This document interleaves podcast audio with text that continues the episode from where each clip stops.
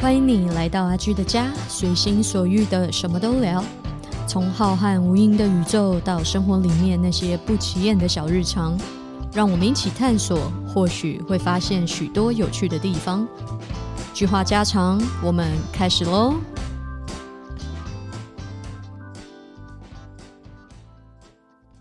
Hello，大家好，我是阿居，欢迎你今天的收听。今天的节目呢是句话家常，很久没有来录这个单元了。那我今天非常荣幸呢，可以邀请到我的一位朋友是 Daniel Chen 陈，哎，你叫陈什么？我忘记了，突然 陈启志，陈启志，因为。平时都叫他 Daniel，不会叫他中文名字。那 Daniel 呢，是呃我在加拿大温哥华认识的朋友，然后他是在加拿大注册的中医师，然后也是针灸师。他的中医的培训呢是在台湾。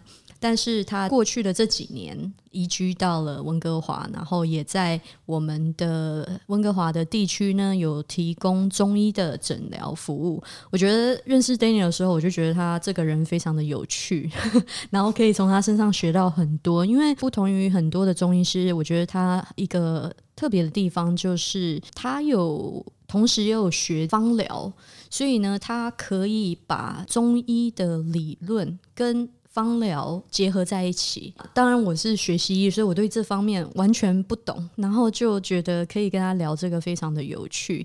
另外呢，更认识他以后呢，我还发现他自己也有自己的 podcast 节目，然后我们就从中就想说，哎，那我们就可以来录一集。那 Daniel 的 podcast 呢，是帮助他的病人做冥想的。什么是能量冥想？什么是能量针灸？让我们可以一起来跟他学习一下，因为我阿居我自己也非常有兴趣哦，所以让我们欢迎一下 Daniel。Hello，大家好，啊，我是 BC 省的注册中医师 Daniel Chen 陈启志。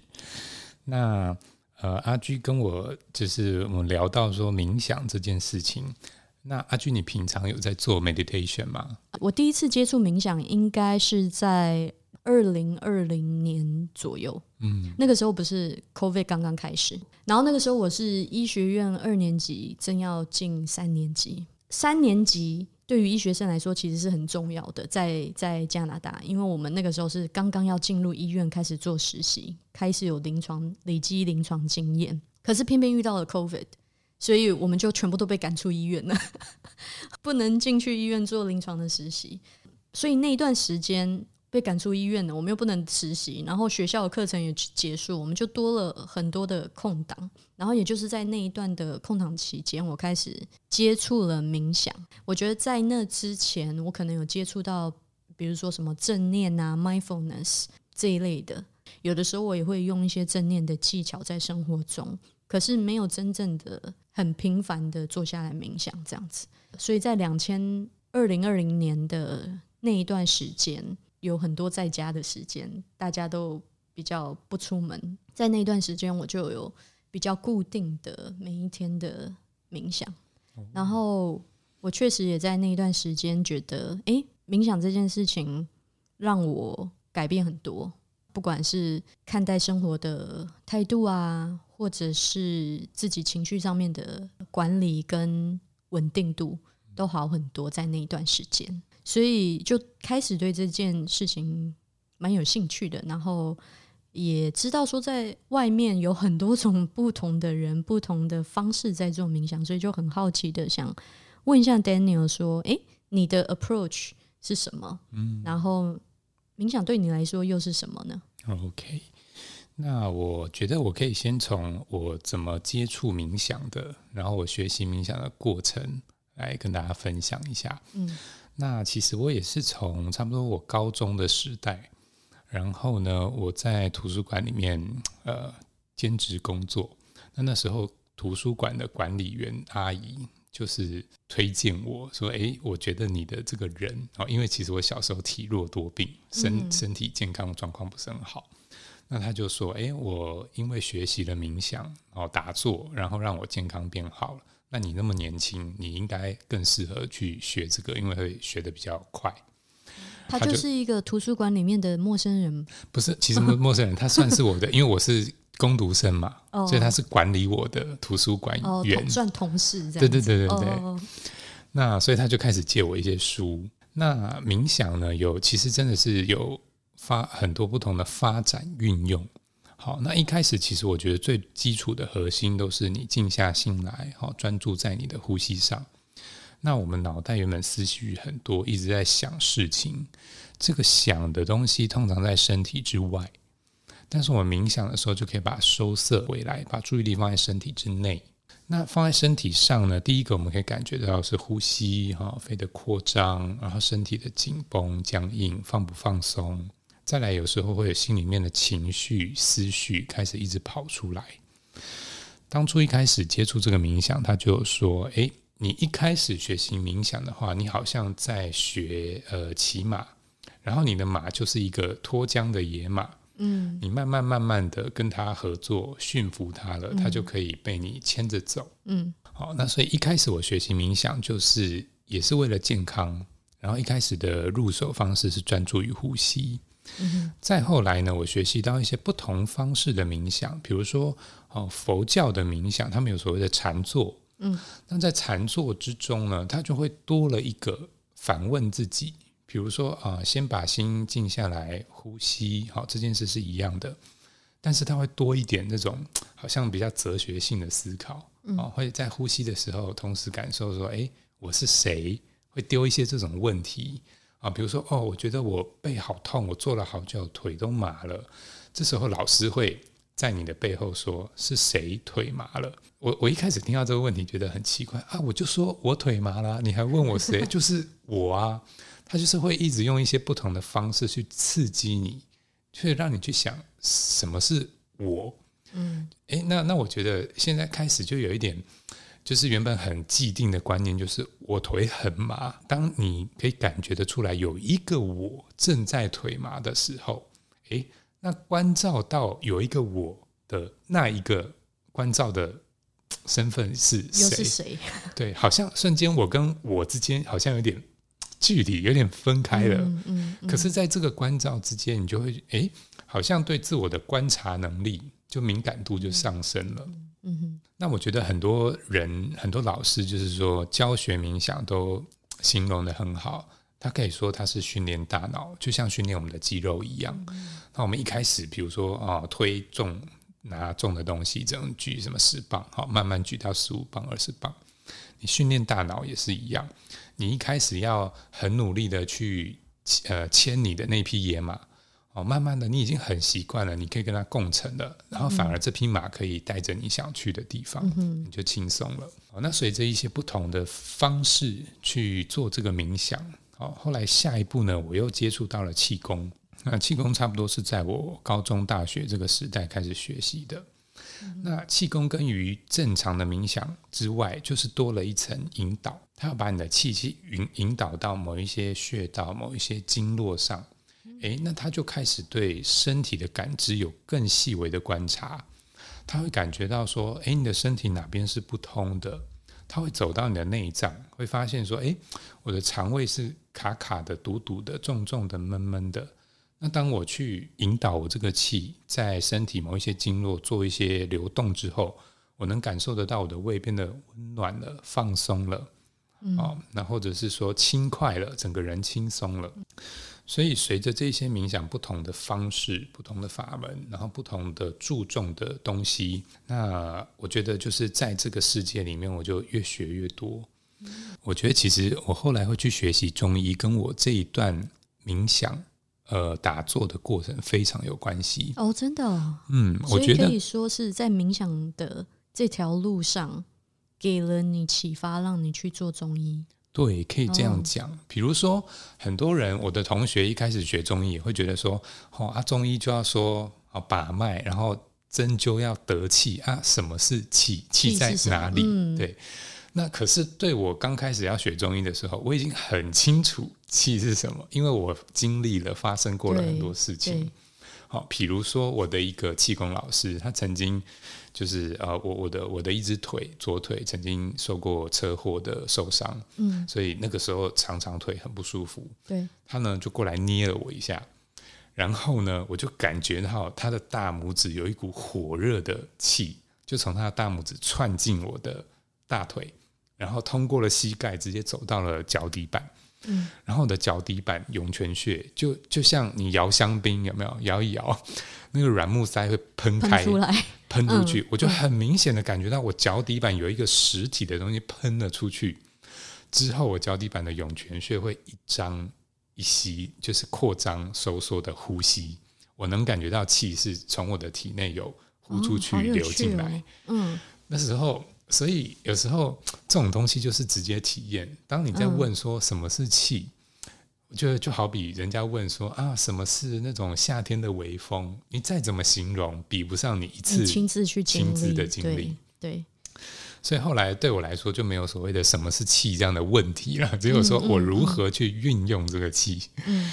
哦，那我所以后来就去接触了中医，那我也因缘机会的学到了把脉，学到了针灸，那其实就是把我对身体这个观察这个气的流动运用进去。你刚刚讲到了两两个两个重点，哦第一个就是一开始很多人在接触冥想的时候，都是先从观察呼吸、观察身体，从观察先开始，它其实蛮嗯，感觉上比较起来比较静态一点。然后第二阶段，你接触了气功。我作为一个门外汉，我听起来就觉得，诶，你如果说要在冥想的过程中运气的话，它感觉是一个比观而已更主动的一件事情。我可以这样理解吗？我这样理解对吗？是没错，因为原本一开始的静坐比较多是所谓的观照，对，观察感觉你的身体有什么，你情绪上有什么感受，你大脑有什么思想。身体有什么反应？但是在练气功的时候，就多了一个，比如说常常听过一手丹田，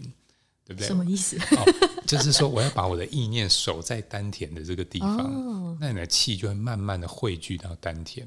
那你要引导气的时候，比如说，哎，我还要把这股丹田的气，我要往上走到膻中穴，哦，膻中穴就在乳头之间，胸口这边。那你觉的确就是多放了一些意念的引导，比较主动。没有错。OK，那一个人像我好了，我目前自己做冥想都是关照比较多。我不会，因为我也不是很懂，比如说气的流动，或者是要怎么样去所谓的运气。首先，我我想要问说，从关照这一步走到运气这一步，什么样的人适合走到运气这一步？还是就是运气这件事情可以得到什么样的？效果跟跟关照有何不同？我我觉得这个是我可能比较不懂的地方。嗯，好，我觉得呃，我们不如暂且先这样子称呼。比如说，我们如果 只做关照，我们就把它当做一个冥想。那如果我们也有加一些意念的引导，我们不如先把它称为气功这个部分。好，好，那。呃，这样就等于问说，冥想跟气功之间哦有什么不同，或者是谁适合从冥想跨到气功去啊？气功有什么功能？呃，我觉得气功呢，在整理身上的一些能量，哦，它可以把身上一些不平衡的讯号或是能量排除出去，或是吸纳进来，哦，或者是堵住的不流通的一些经络通道，把它流通，嗯。那你说谁适合呢？其实我觉得每个人都可以去做这件事情，但是在我的职业经验当中，呃，速度有快慢分别。比如说台湾观察哈针灸，不见得每个人都有这么清楚的气感。可是当我在加拿大刚开始帮人家针灸，我就发现，哎，好奇怪哦，有气感的人居然占了大部分。哦，好有趣哦。对，所以你你觉得为什么？等一下，呢，我这这个我很好奇，你觉得为什么？嗯，为什么在加拿大跟台湾会有这样的差异？我觉得第一个是它呃生活环境上，啊，加拿大其实真的是一个地广人稀，对不对？然后呢，它呃呃我我可能又不能说完全加拿大，就是温哥华哈，因为我的职业范围在温哥华，那这个地方跟跟大自然又很接近，是那可能说，哎，我们这边习惯的吃的食物。哦，都不那么复杂。我们很强调，嗯，天然的、有机的、哦，干净的、没有污染的食物。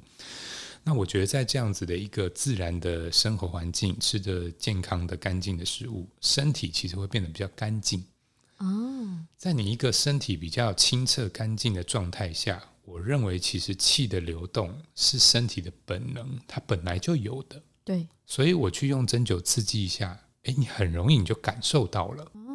嗯，所以我帮很多人在温哥华针灸，甚至是第一次，我这边非常常针第一次的朋友，还有我针很多小朋友。嗯嗯，小朋友就更明显了。他就可以直接说：“哦，就是有一个怪怪的感觉，从这边走到了哪边？”嗯，啊，那所以就发现说，这个气的本本能在人体上面本来就有，那只是说他观察不观察得到。哦，好有趣，所以感觉可能生活在温哥华的人还蛮。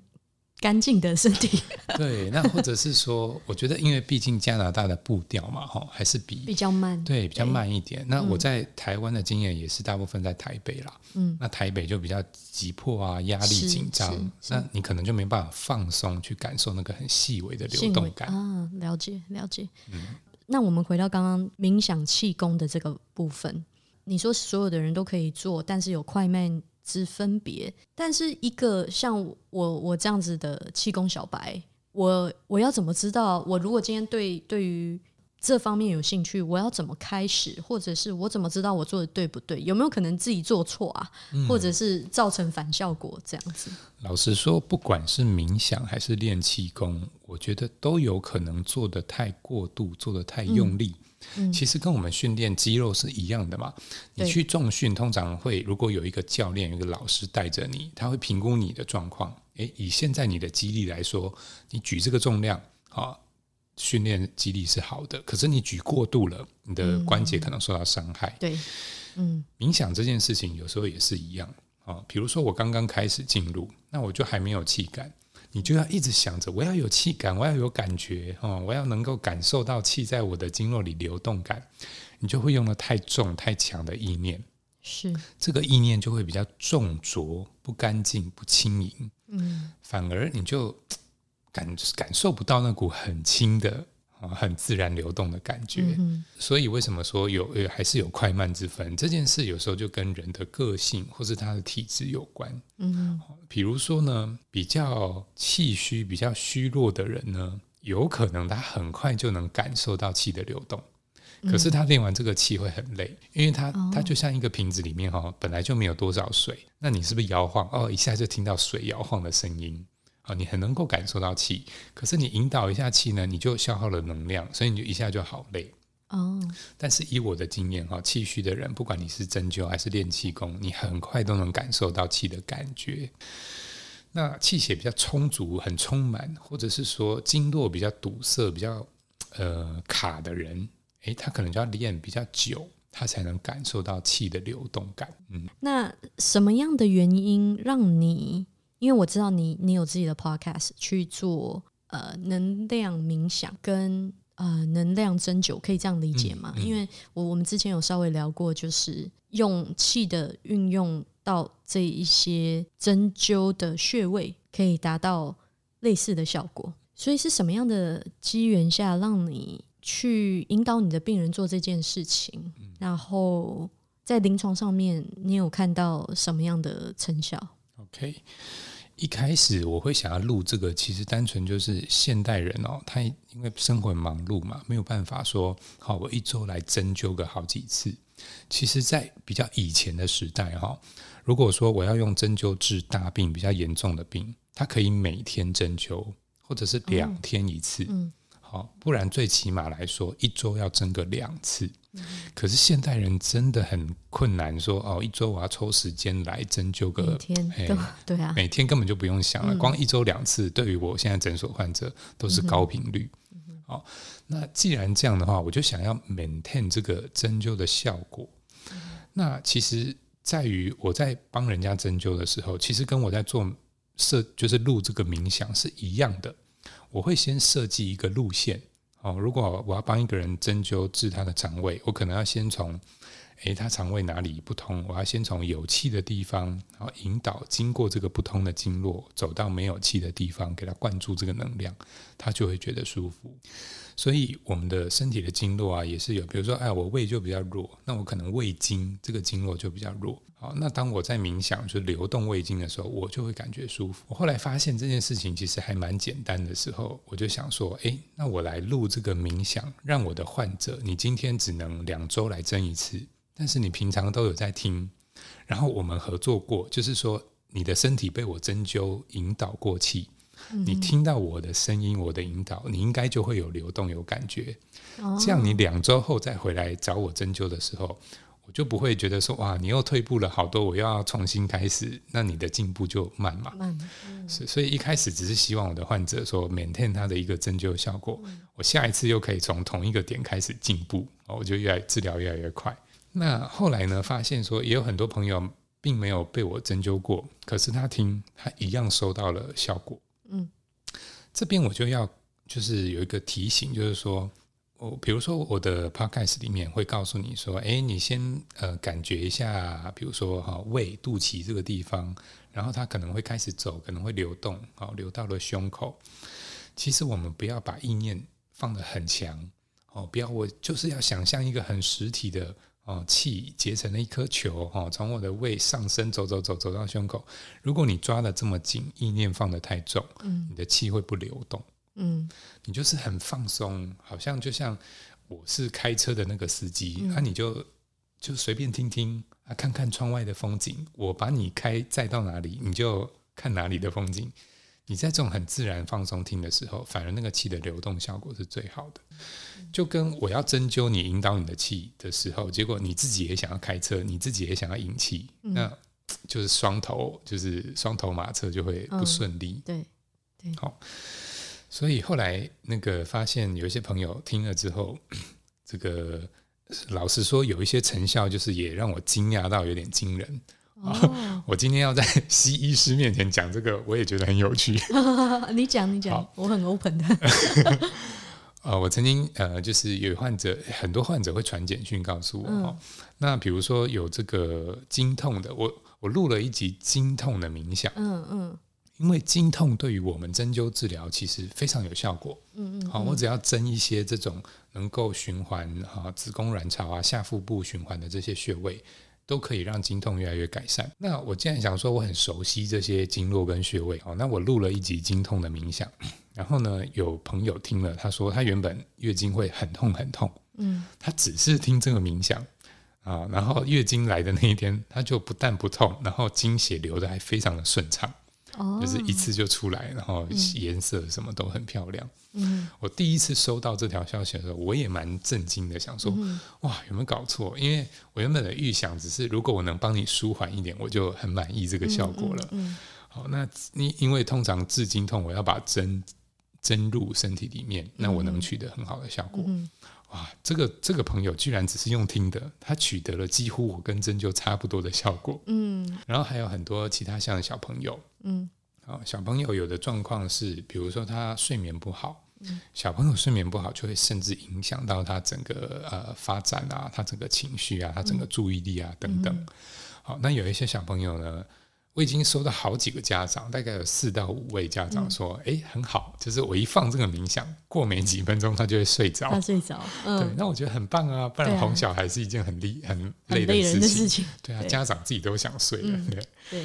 然后还有说，呃，哎，那有的状况又不一样哦，就是比如说这个小孩他还是睡不好，可是他听我那个睡眠的冥想，哎，没收到效果。可那那因为那个是我的患者。那我知道那个小朋友的体质，他其实是肠胃吸收很弱，所以他的发展，他整个体型就是小人家两年，嗯，他比较像小两岁的孩子。那我就说，你改放那个肠胃的那种的经络的冥想，结果他也是一样，放了肠胃的，诶，他就整个睡着，睡得很好，好，那隔天起来就精神呃心情都会比较好。所以其实我就发现说，这个冥想的设定，因为当初是我针灸的经络的设定，所以其实也会有一点挑体质。哦，你是什么体质？你听到适合你的那个冥想，你效果就会有。哦，好有趣！所以它可以在患者不在诊间的时候代替针灸的效果。嗯，这样子。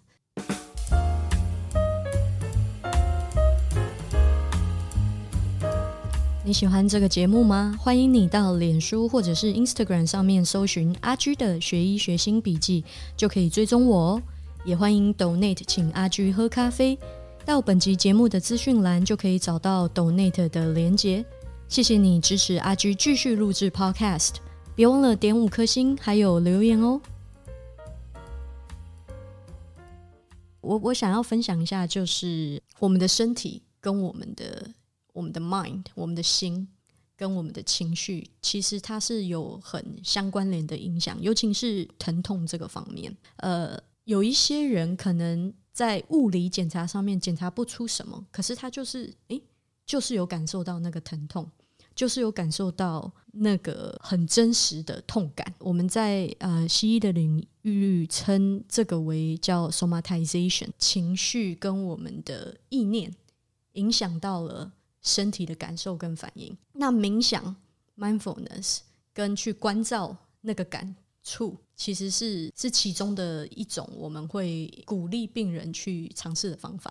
我遇到很多病人都有这样子的状况。我的工作就变得比较是诊断而已，我其实很难去介入治疗这个方面，因为我没我没办法开药嘛，然后我只能把它在临床上面交给就是在这方面比较呃有了解的心理师跟呃精神科医师去做这样子的事情，所以我觉得很有趣。今天听到你就是用这样子的方法来来帮助这些患者，另外就是。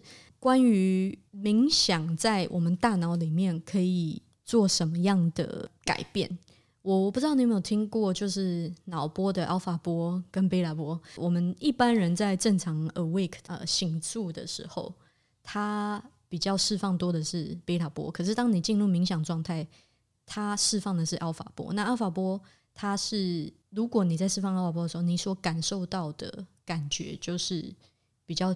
祥和、比较平静的。我在二零二零年的时候读过一篇文章哦，叫做《Meditation Experiences Associated with Differences in Default Mode Network》。就是他这篇文章讲的，基本上就是我们的大脑有一个预设模式网络，叫做 Default Mode Network。当我们今天在看电视、划手机。做白日梦，或者是心不在焉的在做一些事情的时候，我们的大脑其实很容易进入这个所谓的 default mode。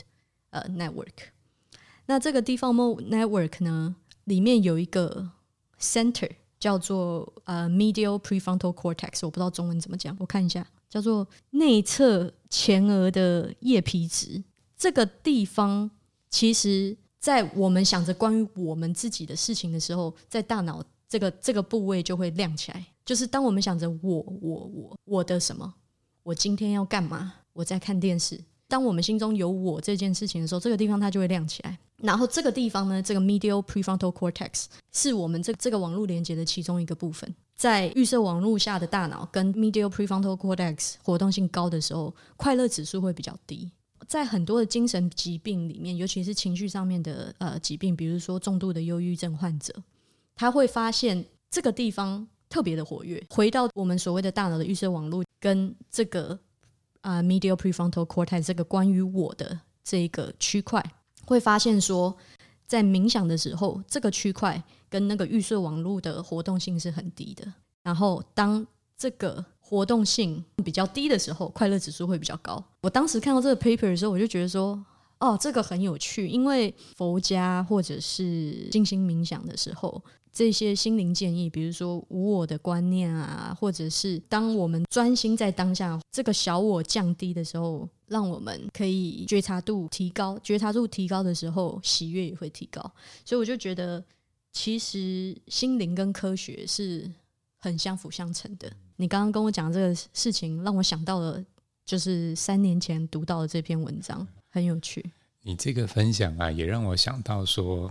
呃，我们在临床上会看到很多患者，呃，使用这个抗焦虑药，或者是说抗忧郁药。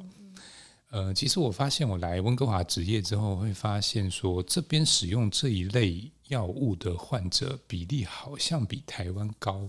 嗯，那我不晓得说是说，嗯，这边的患者如果感到了焦虑、忧郁，是比较会跟他的家庭医师。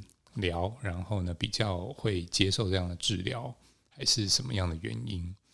但是我有发现啊，比如说我们帮呃我们诊所的患者调身体，我们一定是除了他的主诉，哦，他有时候主诉只跟你讲说啊，我是肚子痛，我是颈痛，我是肩膀痛，但是我们整体的啊，比如说把脉诊断完，会发现说他其实有一定程度的焦虑、压力、紧张，好睡眠不好等等的问题。那我们我们一定是整体一起调。那我就发现现代人啊，嗯。有时候这么频繁的去使用这种焦虑的药物，有时候是不是因为他不习惯静下来？因为他一旦只要停下来，他有很多事情要烦恼，那这个烦恼挥之不去的时候，他就就很令人感到压力跟焦虑。嗯，可是像冥想这件事情，就是要教会你把思绪可以停下来，大脑是这个时候平静，不要担心事情的，不要想东想西的。那你一样是可以在一个舒服的状态下啊呼吸着，好，那好像就就像你刚才讲的这篇 paper，就是诶，把那个亮起来的那个部分，慢慢的降低它的活跃度，诶，那我就觉得舒服了，我快乐的这种阈值，哦，我快乐指数就上升了，嗯，那我就不那么焦虑了，嗯，所以我其实非常的。很很喜欢冥想这件事，因为我觉得我受益良多。嗯，然后我真的觉得，只要是有这种睡不好啊、觉得压力啊、心情焦虑的人，都应该去做一些这种冥想。那其实我非常推荐，因为在 Podcast 上面啊，或在 YouTube 上面有各式各样、各种不同的冥想的方式、冥想的老师哦，他太带有不同的配乐、不同的呼吸法啊、不同的声音。那我觉得这没有什么所谓的哪一个最好，哪一个不好，你就去听你喜欢的，你听得下去的，它就像说是合合你口味的菜色，你喜欢吃，这样就好了，这样就很有帮助。我也非常推荐我身边的朋友去冥想，跟或者是如果我在临床上面遇到就是心理状态比较多的患者，这个也会是其中一个我们会推的，算是一种疗程。但通常我会会让我们的心理师团队去做这件事情。我有遇过，呃，我自己身旁的朋友，比如说有一些焦虑上面的问题，我也推荐他去冥想。但是我会发现说，有一部分的人他会跟我说：“因为我我就是没有办法坐下来冥想，我这件事情让我更焦虑，嗯，这件事情让我更难受，我没有办法坐下来静下来，好好的。”在那里三十分钟没有办法，他让他更焦虑，让他更难受。呃，我觉得某程度上我可以理解，所以通常我遇到这样的人的建议，我会说，其实也可以做动态的冥想，就是冥想也不一定一定要是就是你坐在那里动都不动，好像是一种 stereotypical 的一个印象对于冥想。其实你在运动、走路、吃饭、跟人家交流，你在任何时都都可以进入。这个冥想的状态，其实冥想它在我的理解跟我的经验里面，它就是一个你可以，假如说 Daniel，你现在在我面前，你是一，然后在我对面的你，呃，的我是二，冥想是那个第三，我可以在另外一个地方关照着，或者是观察着这一切的发生，而进入那个冥想的状态。今天你如果静静的去外面走一路，走个路。或者是自己在健身房运动，你去观察你肌肉的收缩，去去观察你的呼吸，去感受那个当下的感受，把那个心拉回那个当下，其实它就是一种冥想了。嗯，没错，没错。对，不管怎么样，大家都可以试试看，尤其是现在大家生活都很忙碌。其实我也是在讲给我自己听，我讲给我自己听，因为我我自从。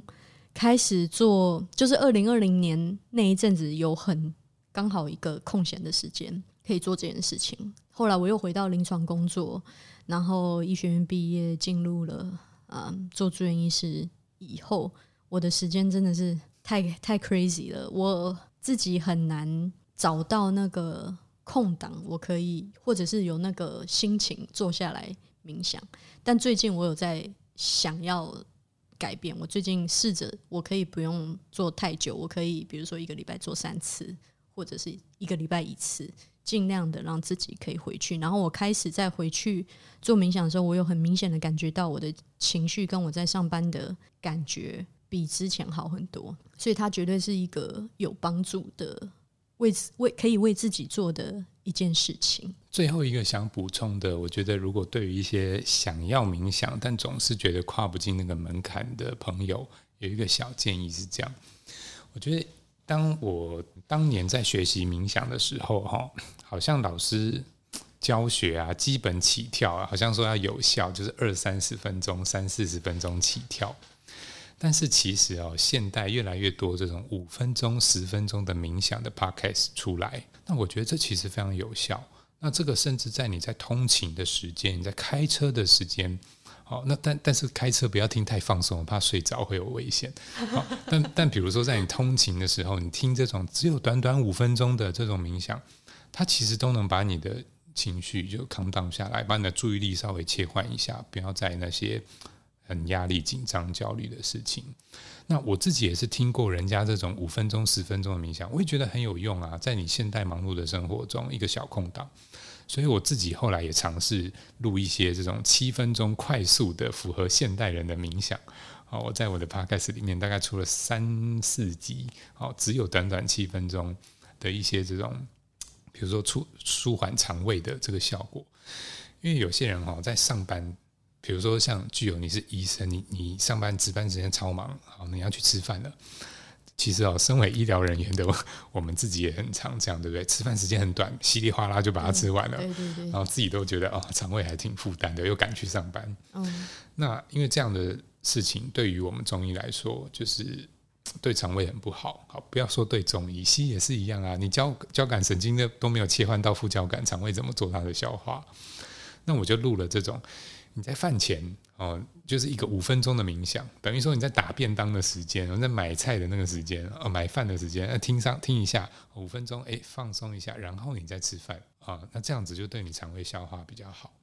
好，所以我如果说哎。对冥想有兴趣，可是觉得哦，我总是没有那么多时间去做。那其实你在忙碌的空档之中，五分钟都都可以获得很好的效果。嗯嗯，谢谢 Daniel。那如果有兴趣听 Daniel Podcast 的朋友呢，可以到各大的 Podcast 平台可以找到到他的频道。那他的频道的名称“能量针灸”。冥想导引，对，呃，不对，不对，是能量针灸冥想引导。然后，呃，Podcast 的这个 Host 是陈启智，Daniel Chen，加拿大注册中医师。当然，如果呢你在呃中医方面有什么问题，或者是关于 Daniel 的冥想有什么问题的话，也欢迎你到脸书跟 Instagram，呃，Daniel Chen 他。都有他的个人频道，也可以私讯他，应该可以吧？可以让更多私讯。呃哦，另外我还我还忘记提到一件事情，Daniel。Daniel 他其实有出一本书，叫做《汉方方疗的治愈全书》。我们今天没有聊到这件事情哦，就是 Daniel 他另外一个领域的呃 expertise，就是中医跟方疗的结合。他也有出这一本书，有兴趣的朋友呢，对于中医跟 aromatherapy 方疗的朋友，也可以去看一看。那今天呢，非常荣幸可以邀请到 Daniel 一起来聊冥想这件事情。阿居也是学习者哦，就是我自己在冥想这方面觉得受益良多。到底实际上受益是什么？我相信很多时候讲这件事情，好像大家会有点讲不清楚。但我我很同意 Daniel 刚刚说，你试试看就知道了。这个有些体会，只有体会过了才知道，很难用。言语把它描述出来，那我觉得冥想所得到的呃这些益处，就是其中一件很难以言表的呃事情。好，今天非常荣幸呢，可以邀请到 Daniel 来到我的频道，谢谢你的收听，我们下次再见喽，拜拜，拜。